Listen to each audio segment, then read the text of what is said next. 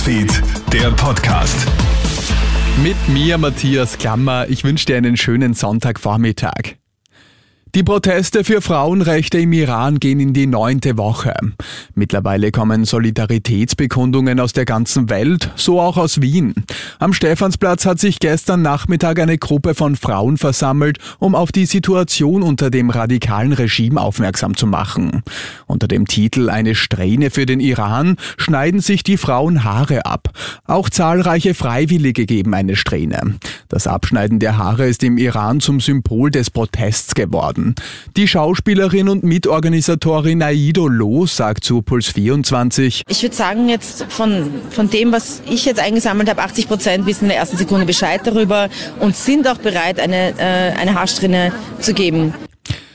Im Bezirk Tulln in Niederösterreich soll ein junger Vater sein ein Monat altes Baby lebensbedrohlich verletzt haben. Wie die Polizei heute mitteilt, erleidet der Säugling vermutlich durch äußere Gewalteinwirkung unter anderem Frakturen beider Oberschenkel und eine Gehirnblutung. Das Baby wird derzeit im AKH Wien behandelt. Der Gesundheitszustand soll stabil sein. Der 21-jährige Vater ist heute in die Justizanstalt St. Pölten eingeliefert worden. Die ganze Story findest du auch online online auf kronehit.at. Wer aktuell mit seinem Auto in die Werkstatt möchte, muss immer öfters warten. Schuld daran ist vor allem der Ukraine-Krieg. Bei vielen Autoteilen kommt es zu Engpässen, etwa bei Winterreifen. Die Arbeit der Mechanikerinnen und Mechaniker wird deshalb auch immer kostspieliger.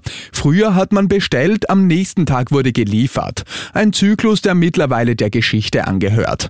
Manfred Stallinger vom Autohaus Stallinger sagt zur ATV. Ganz aktuell haben wir zum Beispiel ein Problem mit einer Windschutzscheibe, ne? ist eine beheizte Windschutzscheibe, äh, nichts Außergewöhnliches, aber sie ist halt einfach nicht lieferbar oder Stoßstange, die wir bestellt haben im August schon, dann wird halt wieder mal ein Ersatzteil, eine Motorhaube oder Tür repariert, die man sonst natürlich ganz selbstverständlich ausgetauscht hätte. Bei den Kongresswahlen in den USA haben die Demokraten von Präsident Joe Biden ihre Mehrheit im Senat erfolgreich verteidigt. Sie behalten im Bundesstaat Nevada den hart umkämpften Senatssitz von Katharina Corris Mastow. Das berichten jetzt mehrere US-Medien. Die Demokraten kommen damit auf 50 der insgesamt 100 Sitze im Senat.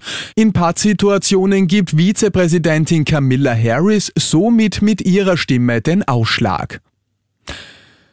Und vor dem Rockefeller Center in New York ist gestern der berühmte Weihnachtsbaum aufgestellt worden. In diesem Jahr handelt es sich dabei um eine rund 90 Jahre alte und 25 Meter hohe Fichte aus dem Norden des Bundesstaats New York.